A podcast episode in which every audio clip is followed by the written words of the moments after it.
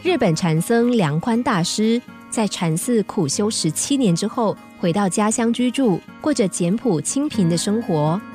他的弟弟有个儿子顽劣不堪，父母束手无策之余，只好请他来管教这个小孩。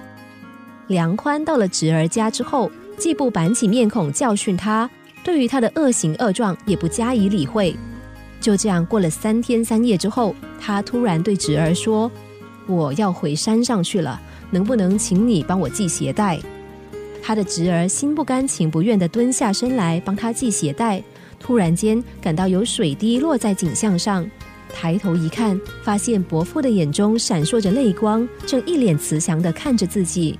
他若有所悟，默默地送了梁宽一程。临别的时候，梁宽对他说。你看起来似乎很寂寞的样子，我年轻时也是一样，所以很能体会你此刻的心情。如果你愿意的话，可以常常到山上，我们一起来作诗。从此以后，这位少年经常到山上向梁宽学习作诗，经过潜移默化，气质显著好转。法国思想家巴斯卡说。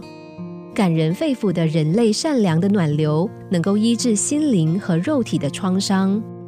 社会上有很多青少年，往往因为没有好好受过教育，会因为一时经不起诱惑而酿成大错，坠入罪恶的深渊。